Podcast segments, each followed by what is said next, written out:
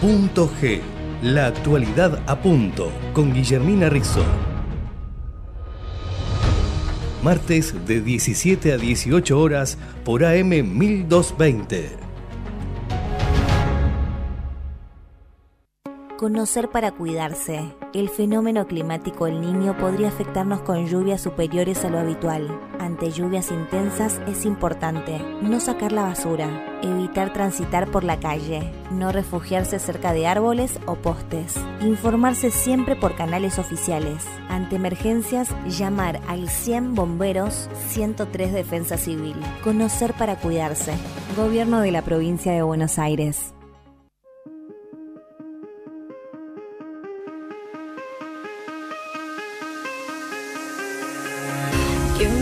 Hola, hola, hola, muy buenas tardes, bienvenidos y bienvenidas a acá, a Punto G, este punto de encuentro con la actualidad. Estamos en AM 1220 Ecomedios, lugar al que me gusta decirle mi casa.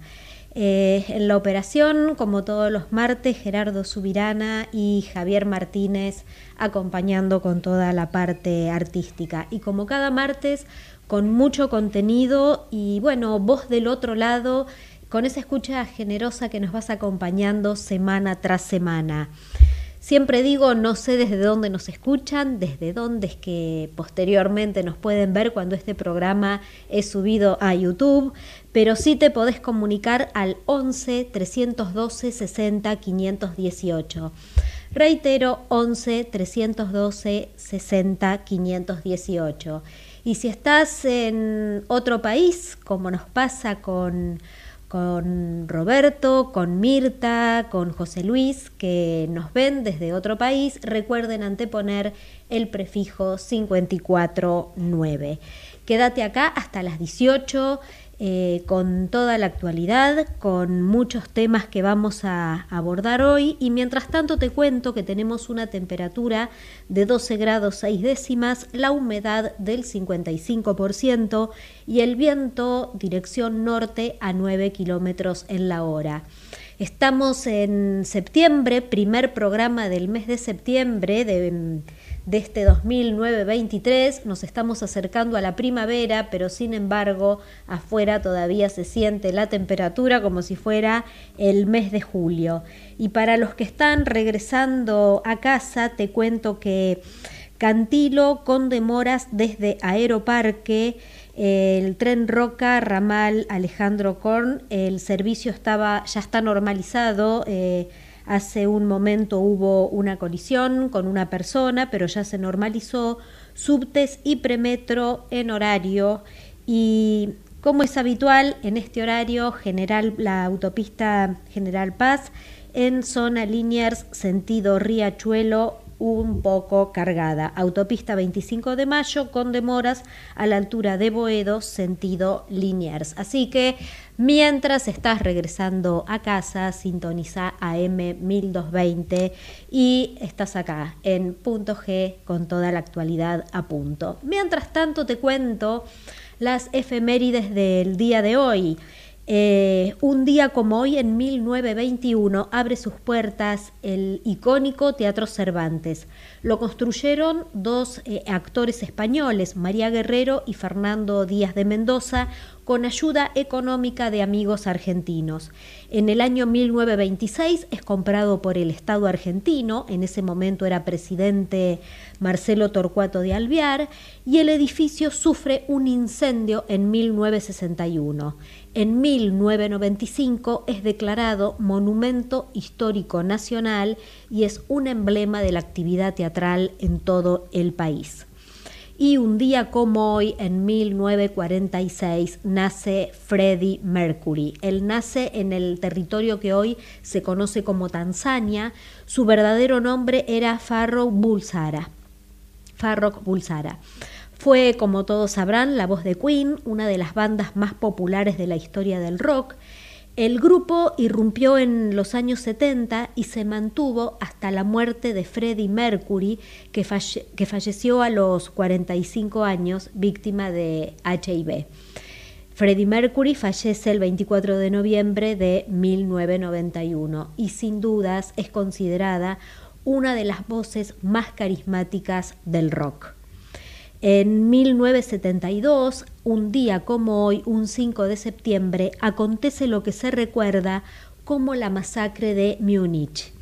¿Qué es lo que sucede ese día? El grupo terrorista Septiembre Negro, que era una facción de la Organización para la Liberación de Palestina, ingresa a la Villa Olímpica y secuestran 11 atletas israelíes y reclaman por la liberación de presos políticos. Pese a la conmoción, los Juegos Olímpicos no se suspenden y en un fallido operativo de rescate resultan muertos todos los rehenes, los 11 atletas israelíes y también un oficial de la policía y cinco de los ocho integrantes de esta organización eh, denominada Septiembre Negro. En 1975, ya acercándonos más a estos días, se despide eh, Sue Generis, el dúo formado por Charlie García y Dito Mestre, se despide con dos shows realizados ese mismo día que congregan a más de 30.000 personas. Es el adiós eh, a esta banda ¿Y qué es lo que sucede? Eh, se graba un disco doble de, esa despedida y en 1976 se estrena la película homónima dirigida por Bebe Camin que, registra esas dos presentaciones.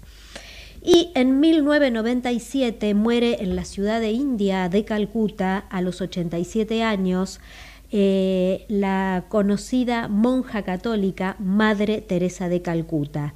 Fue Premio Nobel de la Paz en 1979 por el trabajo que emprendió en la lucha por superar la pobreza y, como decía ella, ¿no? y, la, y la angustia que también constituyen una amenaza para la paz. En, en, el año 2016 el Papa Francisco la declara santa. Y a partir de la muerte de la Madre Teresa en 1997, Em, hay dos fechas que también pasan a, conmemorarse el día de hoy. ¿Por qué? Porque desde el 2013, el 5 de septiembre de cada año, se celebra el Día eh, Mundial Internacional de la Beneficencia en honor a la Madre Teresa de Calcuta. Recordemos que ella fundó la congregación conocida como Misioneras de la Caridad, convengamos que me parece que esto de la beneficencia es algo que, queda chico, ese nombre, porque es eh, enorme la obra que realiza eh, la Madre Teresa de Calcuta. Y eh, hoy, en conmemoración con este día también, se, mm, se mm, celebra el Día Mundial del Hermano y se debe también a la fecha del fallecimiento de la Madre Teresa de Calcuta, quien, como dijimos recién, dedicó su vida a realizar em, tareas eh, mucho más que solidarias, porque su obra es un emblema.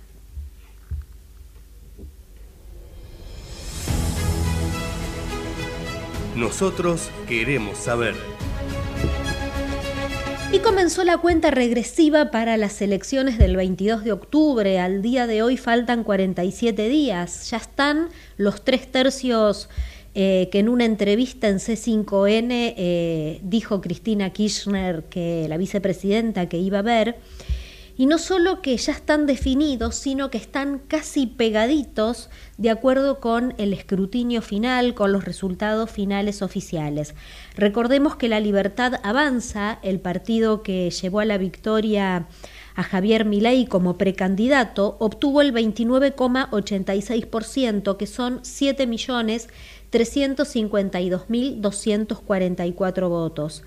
Le sigue Juntos por el Cambio, en cuya interna se impone Patricia Bullrich a mm, eh, Rodríguez Larreta, y entre los dos postulantes suman un 28%, algo así como 6.895.941 votos, y decíamos tres candidatos, tres precandidatos muy pegados, muy, just, muy muy, mm, digamos, reñido el resultado porque le sigue la mm, coalición oficialista que tiene a Sergio Massa como aspirante al sillón de Rivadavia, Unión por la Patria, con 27,28%, 6.719.042 votos.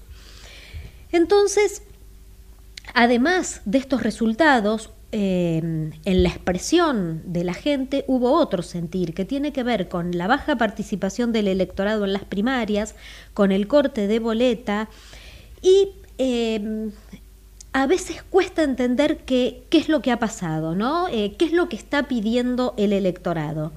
Como venimos diciendo, la propuesta de orden, por un lado, de Patricia Bullrich, su eslogan, la de dolarizar, como era la de Milley, Em, fueron eh, campañas de, de, decir, ¿no? El eslogan. Ahora, a 47 días, nos encaminamos a una campaña más de explicaciones. Ya lo dijimos la semana pasada, la gente quiere saber eh, el cómo, el cuándo, qué se va a hacer, por qué se va a hacer, cuándo se va a hacer, ¿no? Si se cierra el Banco Central, como dice en su momento Javier Milei, bueno, ¿cuándo es que lo va a hacer y cómo es que lo va a hacer? Entonces, desde este programa, desde Punto G, nos interesa llegar a, ese punto y pretendemos empezar a mirar el lado B, por así decirlo, de los candidatos. Días pasados, antes de las primarias, estuvo en este mismo programa Juan González, periodista de Editorial Perfil, donde nos presentó la biografía eh, de César Milei. Y hoy tenemos lo que considero yo una entrevista imperdible con Tomás Toto Rodríguez, periodista que también escribe habitualmente en Revista Noticias y él colaboró en esta investigación a la que yo hacía mención recién de Juan González, el loco.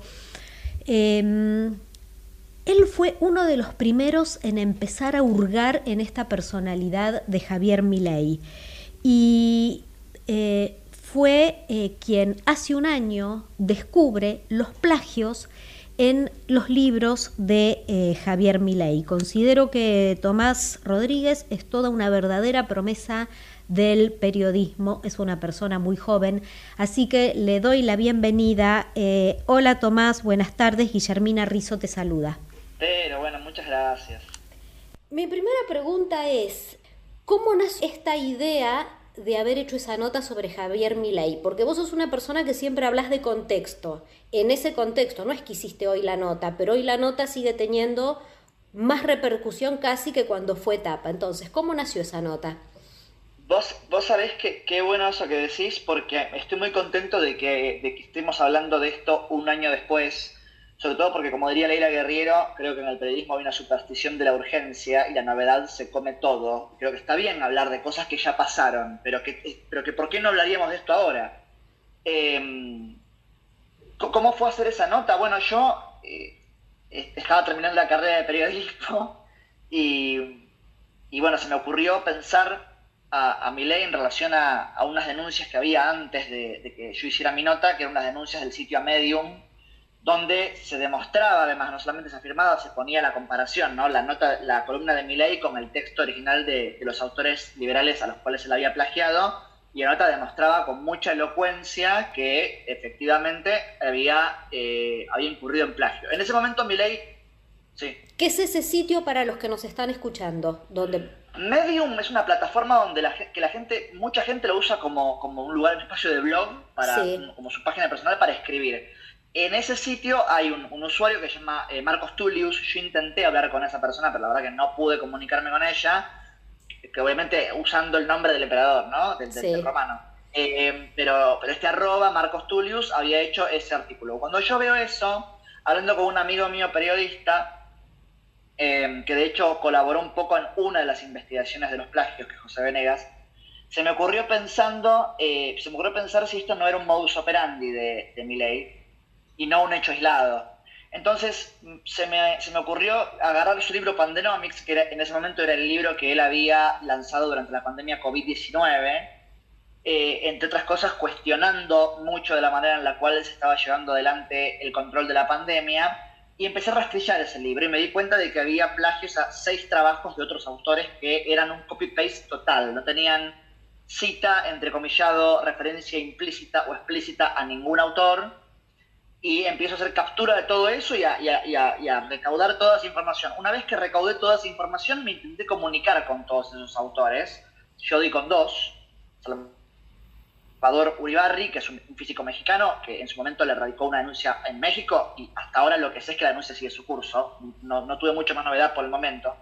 Eh, y Antonio Guirao Piñera, que es un físico español de la Universidad de Murcia, a quien no solamente le copió ese trabajo, sino que cambió el sentido original que tenía ese trabajo, porque lo que García Piñera nos dijo para la nota de noticias a Juan Luis González, que de hecho escribió la nota conmigo y es el autor del loco, es que no solamente Milley había copiado textualmente su trabajo, sino que le había cambiado el sentido original, porque Milley en Pandenomics cuestionaba las medidas que se habían tomado en ese momento para eh, contrastar el virus, vamos a decir, restricción fuerte de la circulación y cuarentena obligatoria. Sí. Eh, e independientemente de cómo uno puede pensar o posicionarse en relación a lo que se hizo o lo que no se hizo para controlar la pandemia, Guirao Piñera en su trabajo decía algo que era lo contrario. Decía que si no se ejercían sobre la población eh, medidas eh, de urgencia fuertes, controles de la circulación fuertes para evitar la propagación del virus COVID-19, eso podía derivar en una catástrofe sanitaria. Con lo cual no solamente copió un texto, sino que además lo, usó para decir lo opuesto a lo que dijo su autor original. Una vez que tuvimos esa información, fuimos a preguntarle a Milei y a Libertad Avanza, a gente de ese espacio, qué tenían para decir, como dice el manual del buen periodista, creo yo. Eh, y para mi sorpresa, a mí me clavó el visto, mi ley directamente, y a Juan González tampoco le contestaron de libertad avanza.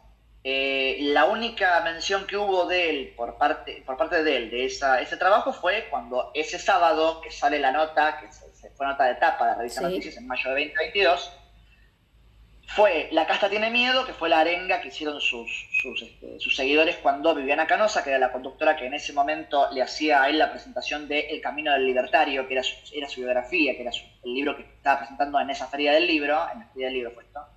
Eh, él dijo, cuando le pregunta a Viviana Canosa por esa opereta, en ese momento la, la caratuló así, de noticias, él dijo, digamos o sea, puntos suspensivos, y empieza a gritar La Casa Tiene Miedo su su coro, digamos, y empezó a alentarlo.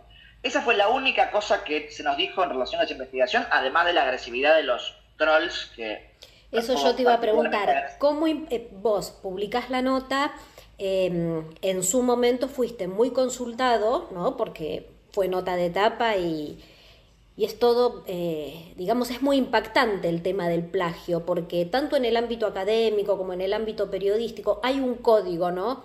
De respeto por la autoridad intelectual, con lo cual tu nota pega, y el tema es que hoy sigue pegando, porque bueno, también hay mención de ello en el loco de Juan González, que también lo hemos entrevistado en este espacio.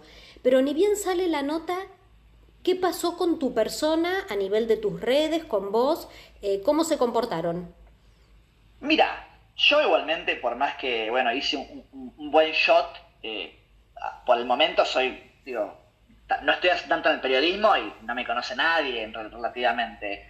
Eh, sí hubo mucha agresividad hacia mí en Twitter, sobre todo metiéndose con el tema de mi sexualidad, eh, mucho, llamativamente. Yo no puedo decir que sean ataques dirigidos desde Libertad de Avanza. Sí puedo recordar el antecedente de ese famoso video que se hizo viral en su momento, de Lilia Lemoine, la asesora de imagen de Milley, enseñándole a esa especie de granja de trolls de Libertad de Avanza eh, cómo decirle eh, tanque australiano de medialunas a la legisladora Ofelia Fernández. Digo, eso hay que tener en cuenta que el troleo es una actitud fuertemente eh, homologada con el Milley. en ese momento, la verdad, a mí me sorprendió un poco igual lo poco que se trató ese tema. Ahora un poco me están haciendo como más entrevistas por esa nota, yo creo que porque no es lo mismo, ya que hablamos de contexto, no es lo mismo hacer eso con este personaje llamativo, que igual en ese momento acababa de asumir como diputado, no es cualquier cosa, eh, que cuando ese personaje saca el, casi el 30% de los votos en las PASO, tiene altas chances de convertirse en el próximo presidente de la nación y de repente se lanza un libro como El Loco de Juan González, que en este momento es un bestseller prácticamente, donde además hay un capítulo que fue mi principal aporte a la investigación de Juan, que fue el tema de los plagios. Yo creo que también el, contexto ayuda. Pero en ese momento hubo realmente un silencio ruidoso, eh, perforado solamente con algunas salvedades de algunos colegas que me sacaron de sus programas de radio, Carlos Cla, que de hecho trabaja en noticias, eh, María O'Donnell, que me sacó en Urbana Play en su programa de radio, y Pablo Dugan, que me sacó en el suyo. Después de eso, llamativamente, si uno tiene en cuenta la, gravedad de la, de la denuncia, bueno, me llamó la atención que se diga tan pocas cosas. Ahora, yo te hago una pregunta, tiene mm, más que pregunta, es para que pensemos juntos, ¿no? Cuando alguien cita a un autor eh, a nivel académico o también a nivel periodístico, uno está diciéndole al otro que lo va a leer, estos son mis supuestos teóricos o estas son mis fuentes. En el caso de ley que roba, uno puede decir que em, él puede hacer de la mentira una forma de vida si tenemos en cuenta que vos me dijiste era su modus operandi, repite conductas. Mm. Bueno, eh, no sé si forma de vida, pero por lo menos eh, es, cuando yo veo que hay una actitud que se repite, porque vamos a decir, en el camino del libertario también hay plagios, que los descubrimos en Revista Noticias, en, eh, en, un prólogo que Milei escribe en una edición que había sacado Unión Editorial de 4.000 años de controles de precios, que es un libro canónico del liberalismo económico, en el prólogo, ni siquiera en un libro, en un prólogo que Milei había escrito a esa edición, copió párrafos de, de un prólogo a una edición anterior. Digo, eh, eh, es realmente, me pareció un modus operandi. En el, sentido de si puede ser una forma de vida, bueno, no sé si, no sé si llamarlo como forma de vida. Sí es una forma, y de hecho, mucho más que el tema de la apropiación intelectual, lo que a mí me interesaba, y lo que a Juan Luis González también le interesaba en su momento, es que estamos hablando de una persona que afirma ser alguien que no es. Porque si yo digo, hola Guillermina, escribí Don Quijote de la Mancha, yo estoy prácticamente usurpando la identidad de Miguel de Cervantes. Entonces, no sea, no soy yo, yo no hice eso. Entonces, para mí eso es más importante que el tema de la apropiación intelectual, más allá de que la hay, porque además las cuestiones de derechos de autor, vamos a decir, porque son temas, son cuestiones complejas, eh, donde hay muchas subjetividades, tranquilamente te puede pasar que vos lleves un caso a la justicia y seis peritos digan esto es plagio y un juez diga esto no es plagio. Em, son cuestiones donde entra mucha subjetividad, pero a mí lo que más me interesaba era cómo esta persona, que además afirma ser eh, eh, una persona académica, una persona formada, buena parte del activo de mi ley tiene que ver con ser el que tiene los datos. Versus, desde su perspectiva, los zurdos, empobrecedores, flojos de datos, que no han leído, que no entienden. Bueno, si de repente yo veo que en tu producción intelectual que me llama, además me llamaba la atención, porque Milley, uno puede pensar lo que quiera, las ideas de Milley puede estar más cerca, más lejos, pero uno pensaría que es una persona con las cualidades necesarias para hacer genuinamente él un trabajo intelectual. Me llamaba la atención que se viera obligado a copiar y pegar. Entonces, me parece que ahí hay un juego de espejos o de identidades, en el sentido de que Milley afirma ser alguien que no es, porque él no hizo su trabajo. Yo por momentos veo, ¿no? Como una especie, no quiero decir fracaso, porque bueno, eh, octubre dará la pauta o un eventual balotaje, ¿no? Noviembre. Pero yo veo una cuestión híbrida, porque si lo situamos en el lugar de netamente académico, estas producciones no se condicen con un académico prestigioso, riguroso. Y si vos decís, bueno, em, lo miramos bajo las lentes de la labor política, un político tampoco se dedica a hacer este tipo de publicaciones porque generalmente político que quiere escribir un libro contrata a un escriba que eh, ponga en palabras por allí sus ideas más genuinas. Entonces, ¿cuál fue tu impresión cuando vos te encontraste con esto? Cuando me encontré con la idea de que plagios. plagie. Sí. Bueno, quizás es un lugar común. Es, cierto esto que vos decís que en general o se contrata un ghostwriter o eh, Ghostwriter, perdón, porque Rider sería el personaje de Marvel, o de DC, no recuerdo en este momento. Eh, pero sí, o, espera a que su gestión haya pasado un tiempo prudencial y se manda esa, esa, obra como la que dejó. Digo, tampoco no todo político además deja un escrito, lo cual es interesante. Churchill es un, poco el caso paradigmático, ¿no? Pero bueno, sí, volviendo al tema. Em, bueno, Fundamentalmente porque ahí lo que se juega es que la parte de la ciudadanía está confiando en una persona que quebrantó códigos intelectuales viniendo del ámbito intelectual. Y ahí te hago, te sumo un punto, cuando noticias, esto está en noticias, lo pueden googlear, igual también está en el loco. eh, cuando el SEAD, la institución SEAD, em, le ofrece, le da a Milei el doctorado honoris causa, promovido sobre todo por Alberto Venegas Lynch, que es eh, uno de los gestores de esa, institución, em, yo les fui a preguntar al SEAD si estaban conscientes de que le estaban dando el doctorado honoris causa a una persona que había incurrido en plagios. No obtuve respuesta para nada, y de hecho el doctorado honoris causa que le dio esa institución produjo la renuncia de Roberto Kachanowski, también economista, también liberal y enfrentado a mi ley desde hace tiempo por otras razones, porque estaba indignado por cómo, cómo, cómo yo voy a estar en una institución que le da doctorado honoris causa a alguien que comete plagio. ¿Por qué traigo este tema en relación a tu respuesta? Porque me parece que si bien es cierto que eh, uno podría pensar qué tema el hecho de que una parte de la ciudadanía confíe en, una persona que incurrió en plagios, pero me parece que el fenómeno ha impactado culturalmente tanto en la sociedad primero, me parece, o sea, es muy penoso lo que voy a decir, pero me parece que al votante de Milley no le importa eh, eh, eso. Y de hecho tiene intelectuales, amigos, eh, todo un círculo que lo rodea, afín, que creo que no le importa eso. Creo que políticamente sienten que les es afín que alguien así esté en carrera para ganar las elecciones, entonces lo apoyan igual, nadie dice nada en relación a, esas, a, esos, a esos plagios o a otras ideas de mi ley. Este, con lo cual, ¿cuál fue mi impresión? Bueno, pensé que iba a comprometer un poco más el punto de vista de la gente pensar que un diputado podía incurrir en plagio, pero la verdad que no. Una cosa que se vio mucho en la, en la elección de mi ley es que el voto es emocional. Digo, eso es una cosa que incluso las personas que estamos de acuerdo con que exista la democracia debemos entender es un sistema que es mejor que todos los demás, pero es muy imperfecto. No se puede decir que la gente vaya a tomar las mejores decisiones en relación a votar a alguien, a tal o a cual.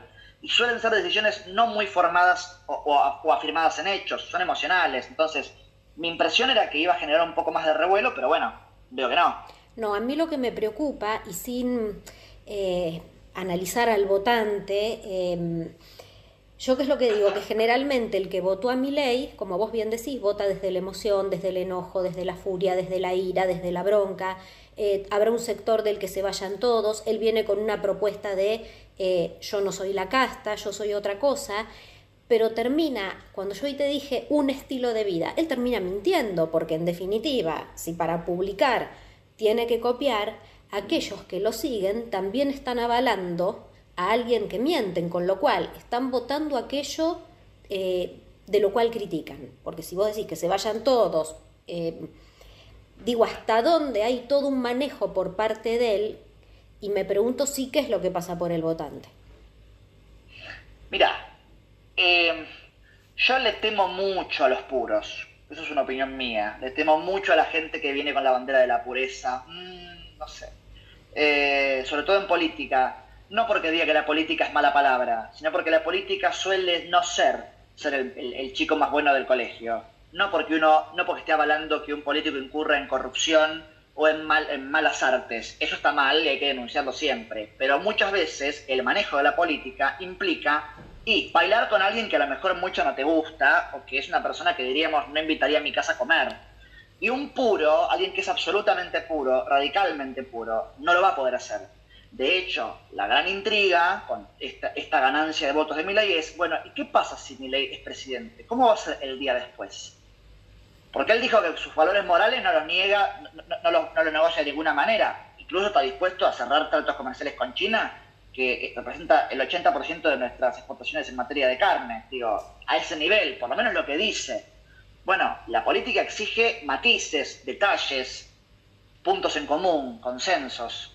Con lo cual, qué sé yo, yo no sé si la pureza radical es algo tan bueno, sostenida por lo menos así, eh, en la política. Y la última, eh, Tomás, porque estás muy ocupado y agradezco tu tiempo. No, eh, Nosotros aprendimos en la escuela de periodismo, porque hemos compartido mm. unos espacios, que cuando uno iba a entrevistar a alguien, ¿no? Tenía que hacer una investigación previa y informarse acerca de esa persona a la que iba a investigar. Eh, entrevistar, perdón. Eh, yo me tomé el trabajo de, estudiar tu biografía, lo dije al comienzo, sos para mí una de las grandes promesas del periodismo en Argentina. Ah, sigan este nombre, sí, sigan este nombre, sigan a, Tomás Toto Rodríguez. Y a vos en una entrevista se te preguntó por el periodismo de investigación, cómo era ser en Argentina y demás. Vos em, tuviste la grandeza de decir que no sos periodista, em, que no hiciste periodismo de investigación, que simplemente fueron datos que te llamaron la atención y que por eso surgía un poco esta nota. Y vos le dijiste al periodista que te haces entrevista es que generalmente cuando uno hace periodismo de investigación, textualmente dijiste, uno generalmente investiga algo que no quiere que de determinado espacio de poder se sepa, hay algo que se quiere tapar y demás. Bien. Con lo cual, di felicitado en lo que es el manual del periodismo de investigación. Pero sabiendo desde el día uno lo que generaba mi ley y que él se había propuesto llamar la atención, ¿vos por momentos no pensás que él hasta copia a propósito para convertirse en noticia? Ay. Porque es, una cabeza eh, rebuscada la de ley. Te digo porque yo lo analizo desde distintos ángulos. Entonces, si vos me decís, un estudiante copia, vos decís, y lo descubren en una entrega de trabajo final, pero una persona con el recorrido de mi ley, yo lo contrasto con tu definición, uno investiga algo que no quiere que otro sepa, y digo, ¿no, ¿no habrá logrado el objetivo de coleccionar una tapa más en una revista?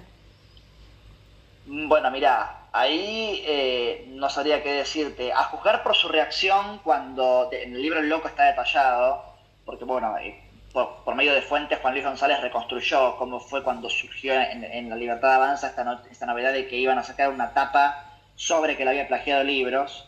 Yo diría que no, yo lo que creo en todo caso es o que no le importa o que es algo que, lo cual sería muy alarmante porque estaríamos hablando de una persona que podría llegar a ser presidente y ni siquiera es consciente de cuál podría ser la consecuencia de que lo agarren plagiando autores. Pero me parece que hay una dinámica en el electorado, no solamente de Milley, sino de las nuevas derechas en general, pienso en Trump. Hay un estilo que se inaugura en ese sentido, que es el estilo de, a mí no me importa lo que diga la prensa, yo le voy a seguir hablando a mi votante. Entonces, si dicen que soy autoritario, a mí no me interesa. Si dicen que estoy plagiando, a mí no me interesa. De lo desoigo, no importa, le hablo a mi votante. Eso es nuevo, porque políticos de, muy variada eh, eh, procedencia, eh, rango, e índole e ideología, bueno, está bien, podríamos pensar que el kirchnerismo más duro también fue un poco así, sería como el, gran antecedente, alguna explicación tienen que dar, aunque sea una explicación que no cierra, aunque sea una explicación que es mentira, pero alguna explicación tenés que dar. Y creo que el trampismo inauguró mucho esta cosa de como sé que es complicado que un medio me pregunte algo y, me, pregunte críticamente, lo desoigo y además hago lobby para ponerlo como en, un lugar de, llamémosle, de descrédito, digamos. Eh, con lo cual, eso, por un lado, y volviendo a tu pregunta, eh, no, no, no creo que sea parte de su, eso, lo de los plagios, no creo que sea parte de su campaña de publicidad. Sí me parece que hay algo de provocar y de testear a ver cuánto se banca la ciudadanía que yo diga semejante cosa que a veces me da la sensación de que sí es parte del marketing. Porque lo interesante en mi ley es cómo corrió el eje de todas las agendas políticas. Tanto es así que incluso el gran desafío para Patricia Bullrich, que me da la impresión, como viene la mano, y eso que tiene varios problemas, ¿no? Pero eh, es la, gran, la, gran adversaria que podría traccionar votos desde mi ley hacia ella si toma las mejores decisiones, que habría que ver si eso sucede en estos días que quedan eh, va a tener que ser el centro, y se estaba corriendo muy, ah, por lo menos discursivamente, después estoy hablando groseramente, ¿no? Pero va a tener que ser un poco más del centro, porque muy a la derecha está mi ley. Pero al mismo tiempo, si se corre muy al centro, los votantes que quieran que promesas como disciplina fiscal, mano dura, eh, orden en las calles, eh, lo digo no peyorativamente, ah, digo, cualidades que se le suele asignar al imaginario de un gobierno más bien de derecha. si, si, alguien ve que Bullrich no le puede prometer eso, se va a ir. Entonces, me parece que, ahí no, no, lo asociaría tanto el tema de los plagios a, la campaña de marketing de Milley. Sí la provocación y sí esta cosa de correr la agenda cada vez más hacia la derecha y además a cierta derecha, porque también eso es novedoso, ¿no? Milley no es solamente la derecha, es una derecha muy particular y que acaba de surgir, bueno, por eso se le llama nueva derecha, que tiene que ver con una cierta, cierta cantidad de ideas, pero no, no creo que sea, sea eso parte de su, estrategia política. Sí, ser disruptivo, que eso no. Bueno, antes yo pensaba, no sé hasta dónde le juega a favor decir que se pueden vender un niño, o insinuar que se puede vender un niño, o no sé, no, o un órgano. o un órgano. No, sé hasta dónde, hasta dónde lo puede. Bueno, o lo último que dijo, que es que un, empresario puede derramar petróleo en un, en un río, ¿qué problema hay? Em, eh, sí creo que lo que sí le juega a favor a mi ley es ser disruptivo, puede ser. Yo, porque yo antes pensaba, bueno, no se da cuenta esta persona que diciendo esto es probable que suscite la bronca de muchos votantes, y ya vemos que no. Así que no, no, me parece que la estrategia... Sí, es más, en relación a la campaña y el marketing, sí te voy a decir que lo que creo que Milei dejó demostrado en las PASO es su extraordinario poder de branding y de marketing personal. Eso creo que todos le tenemos que dar la copa, chapó. O sea, creo que es increíble eso. Sí, coincido con vos plenamente. Eh, hicieron un, gran laburo ahí, porque bueno, a los resultados uno se remite. Pero bueno, Tomás, yo te agradezco tu tiempo. Eh, es para escucharte horas. Te vamos a volver a llamar para un próximo análisis político. Eh, y bueno, te deseo lo mejor y como dije hace un rato, no tenés techo, así que metele. Ay, gracias, gracias, Guille, de verdad. Muchas gracias, en serio. Gracias por invitarme. Éxitos. Ecomedios.com AM1220. Estamos con vos. Estamos en vos. American and Merit Hoteles. Primera cadena hotelera argentina. 3, 4 y 5 estrellas. Más de 20 destinos de Argentina y el Cono Sur Aprovecha el código promocional Puro Branding con el 10% de descuento para los hoteles Amerian Córdoba Park, Amerian Executive Córdoba, Amerian Buenos Aires Park, Merit San Telmo y Amerian Executive Mendoza Hotel hasta fin de año. No válido para fines de semana largos. Amerian and Merit Hoteles. Hoy podemos decir orgullosos que en Vicente López tenemos las escuelas municipales más modernas y tecnológicas de Argentina. No para ganarle a nadie, para que ganen los chicos. Vivamos Vicente López. ¿Cuándo fue la última vez que te tomaste un respiro para ver un amanecer? Descubriendo lugares distintos que te hacen soñar, emocionar. Lugares que se convierten en felicidad cuando compartís ese momento con amigos? ¿Cuánto hace que no te tomas un respiro para descubrir algo distinto?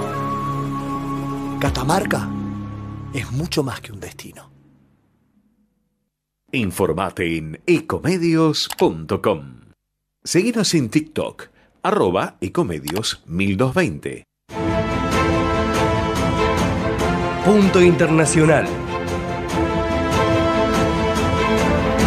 Seguimos acá en AM1220 Ecomedios en punto G y llegó el momento de darle la bienvenida a nuestro periodista especializado en temas internacionales que martes tras martes nos sumerge en un viaje alrededor del mundo.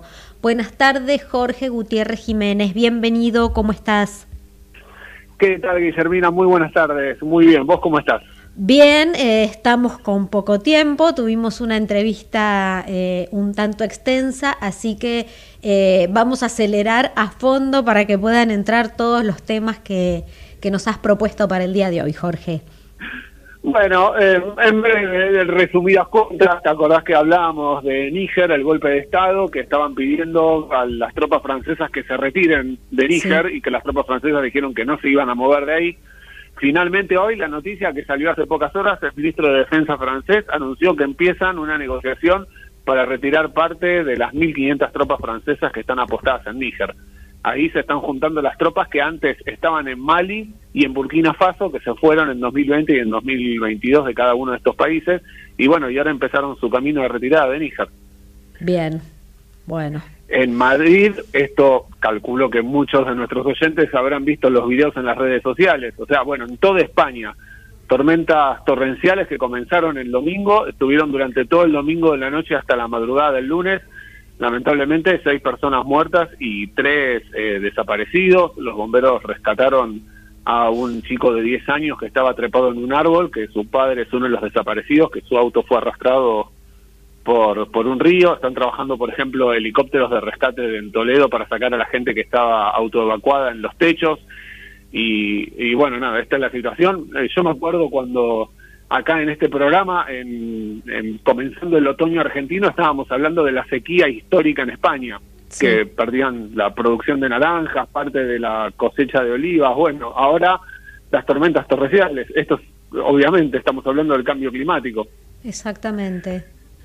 Lo mismo sucedió, pero cruzando el Atlántico, en el desierto de Nevada, en unas tormentas torrenciales durante todo el fin de semana, que coincidió con un festival de música electrónica que se hace, que se llama Burning Man, que se festeja desde el año 1986, donde van eh, muchas personas en caravanas, con casas rodantes o en autos al medio del desierto a escuchar música electrónica durante dos días les apareció esta tormenta y quedaron aislados. Y bueno, quienes no tenían comida para aguantar cuatro o cinco días tuvieron que autoevacuarse a pie caminando 10 horas en el lodo, porque los servicios de rescate no podían llegar. Desierto de Nevada. Eso te iba a decir, no estamos hablando de el valle de eh, desierto de Nevada, o sea. El, donde está Las Vegas, que ahí llueve, bueno, llovió en dos horas lo que tiene que llover en tres meses. Ya, Dios mío. Eh, si pasa en Argentina, no quisiera ni pensar los comentarios que ya habría, ¿no? No, por favor, y por favor que no pase. Y eh, bueno, finalmente, para, para ir haciéndolo breve, el, el 11 de septiembre se conmemoran eh, los 50 años del golpe de Estado en 1973 en Chile, que bueno, costó la vida de miles de personas y por supuesto del presidente Salvador Allende. El 11 de septiembre es el lunes, ¿Por qué lo estamos mencionando hoy? Porque ya el viernes van a comenzar los actos en, conmemoración, se van a recibir presidentes de siete países y autoridades de otros 50 países. Van a haber expresidentes como José Mujica de Uruguay, eh, Felipe González de España y bueno, presidentes de siete países, van a haber presidente, el presidente de Alemania, de Brasil, Lula da Silva, obviamente, de Argentina, de México, de Uruguay y de Portugal. Bien. Así que bueno, conmemoramos esto para que no vuelva a pasar. Y muy breve también que estuvimos hablando del clima. En Perú, por la sequía, eh, se redujo la cosecha de limones. Esto llevó a que aumente el precio. De, 12, de 9 soles pasó a valer 14 soles, de una semana a la otra. El ministro de Economía de, Perú dijo, bueno, no coman ceviche, pueden ir a otras opciones que no tengan que tener limón. Claro, o sea, hacerlo sin limón, sino...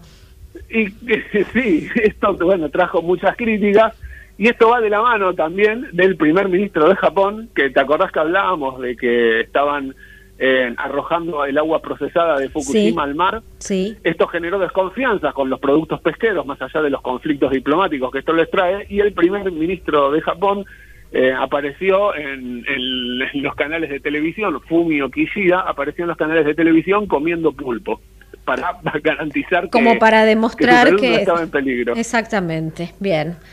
Bueno, Jorge, eh, prometo el martes que viene darte el espacio que te corresponde eh, y bueno, gracias por este por esta recorrida alrededor del mundo que hacemos todos los martes.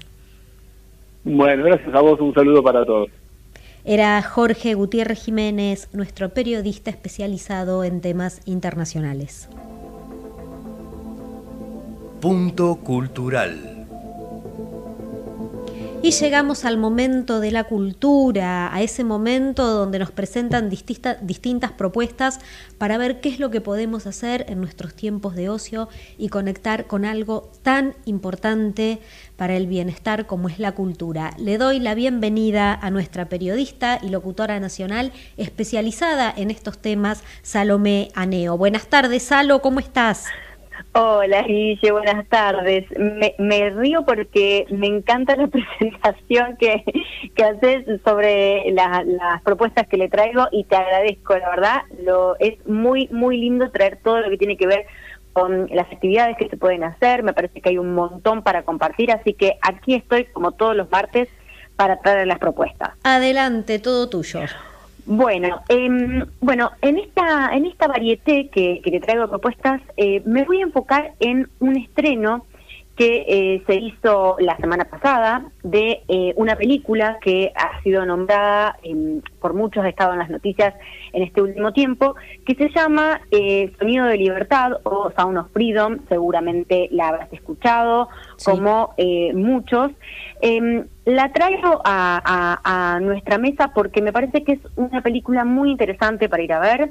Sí trata un tema eh, muy sensible como es eh, bueno el eh, tráfico o la venta ilegal de, de, niños principalmente en América la, la facilidad con, con, la que son raptados. Bueno te impresionaría la cantidad de billones de dólares que mueve este negocio de la esclavitud de niños puntualmente. Y bueno la película es una película muy interesante que cada vez que va pasando los minutos se va haciendo mucho más más interesante y un poco más dura eh, y con muchas emociones que, que se ponen en, juego.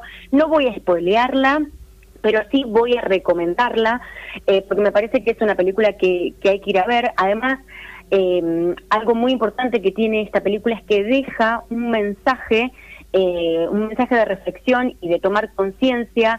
Em, bueno, el mensaje lo, lo, da el, eh, actor principal, el, protagonista, que es Jim Caviezel, que, que interpreta al policía héroe de esta, de esta película. Así que bueno, yo la recomiendo. Además, hay muchas promos que, que se pueden conseguir en el, en el cine, eh, dos por uno, hay pases cultural para diferentes días, así que aprovechar esas promociones para poder ir a, ir a verla, que la verdad que es una película muy interesante y que te deja pensando. Bien, ¿qué más, eh, Bueno, continuamos con, con el cine. Pasamos a, otro lado, nos vamos a, otro tema totalmente distinto respecto al cine también, porque la provincia de Buenos Aires lanzó el primer Festival Internacional de Cine Bonaerense.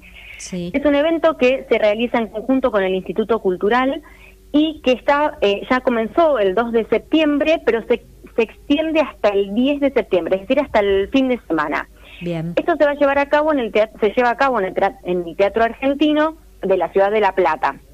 Y algo que, eh, que tiene muy interesante esto es que va a haber actores eh, con grandes trayectorias eh, que van a dar clases eh, magistrales, clases abiertas a productores, directores de cine, a todo aquel que se quiera acercar, aficionados del cine, como para poder tener un intercambio de ideas, de opiniones con, con actores como por ejemplo Cecilia Dopazo, Julio Chávez, va a estar Jasmine Stewart también.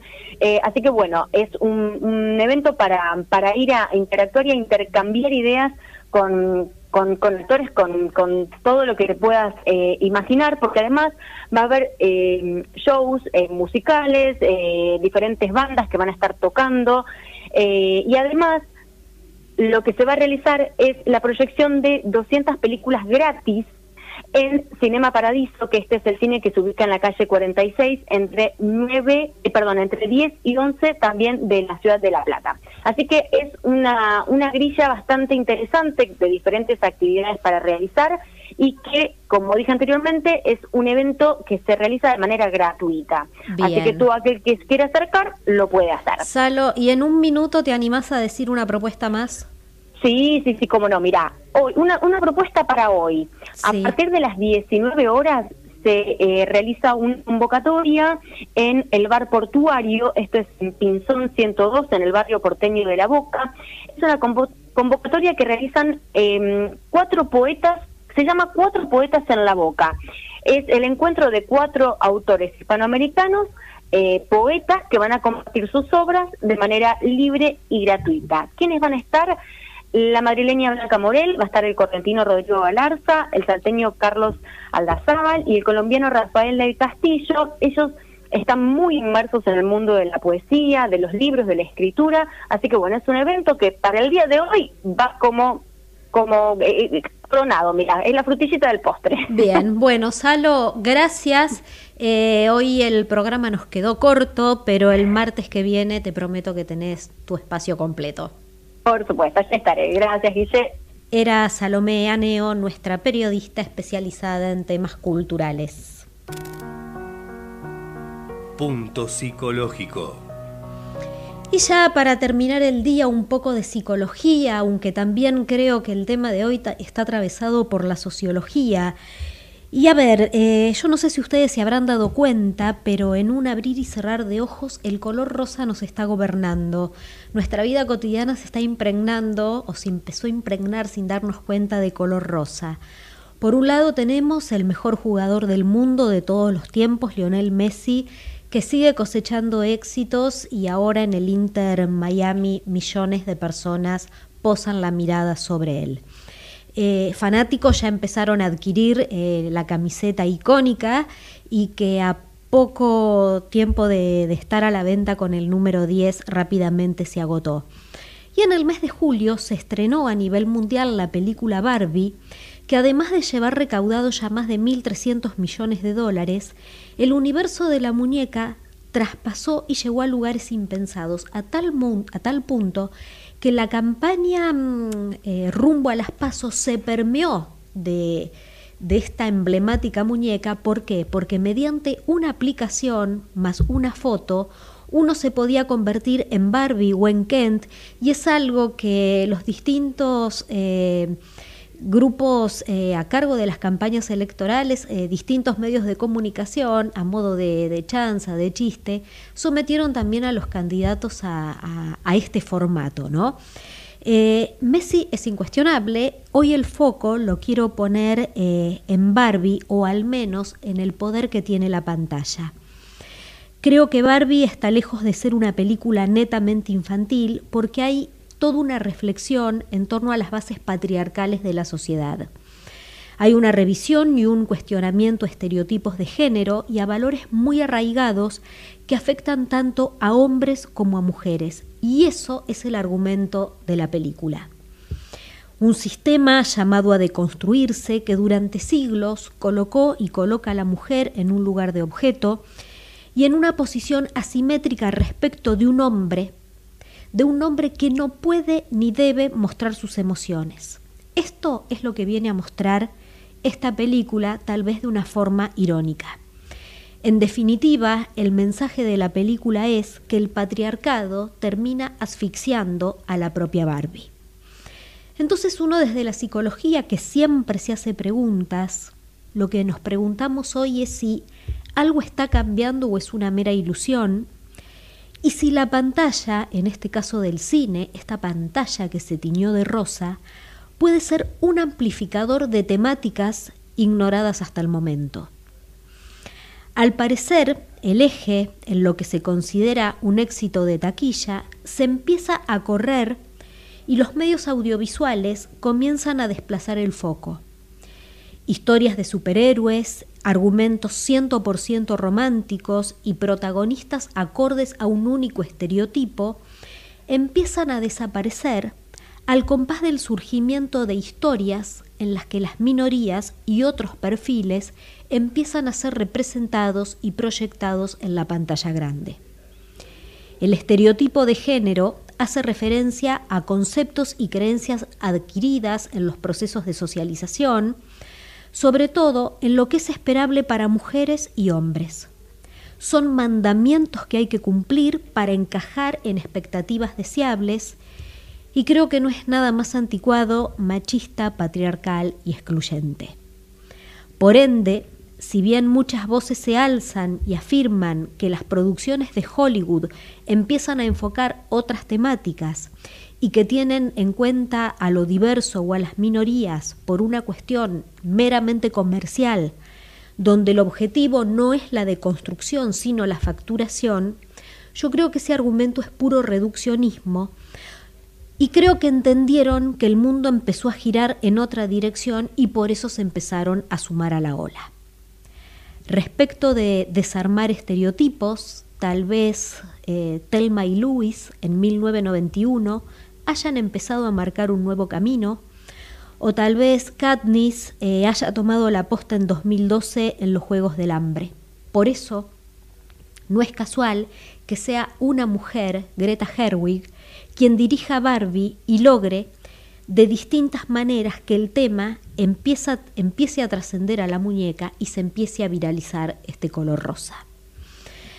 Creo que queda mucho por hacer, mucho por reflexionar, mucho por modificar, y la brecha sigue siendo todavía muy grande. La simetría y la desigualdad son todo un desafío. Pero mientras tanto digo, bienvenidos sean los goles de Messi y bienvenida sea esta deconstrucción del color rosa que se empieza a poner de manifiesto en todo el mundo. Y de esta manera em, llegamos ya casi al final de nuestro programa. Eh, en este momento eh, qué es lo que está pasando, las primeras prácticas de la selección argentina con Messi. Recordemos que el jueves juega un amistoso frente a, Ecuador. Em, y por el momento seguimos con 12 grados, un décima de temperatura. Eh, empieza a descender la temperatura porque ya empieza a caer el sol. Mañana seguimos con temperaturas frías, tendremos una máxima de 14 y una mínima de 7 grados. Gracias Gerardo por la operación. No se vayan, que a esta tarde fría seguramente le va a traer el calor de la política Sergio Rosso con su programa Voto 2023 y a ustedes oyentes, gracias, gracias como les digo cada martes por esa escucha generosa, por estar del otro lado y por hacer, eh, hacerme sentir que este punto G tiene sentido. Buena semana, buena vida, chao. Conocer para cuidarse. El fenómeno climático El Niño podría afectarnos con lluvias superiores a lo habitual. Ante lluvias intensas es importante no sacar la basura, evitar transitar por la calle, no refugiarse cerca de árboles o postes, informarse siempre por canales oficiales. Ante emergencias, llamar al 100 bomberos 103 Defensa Civil. Conocer para cuidarse. Gobierno de la provincia de Buenos Aires.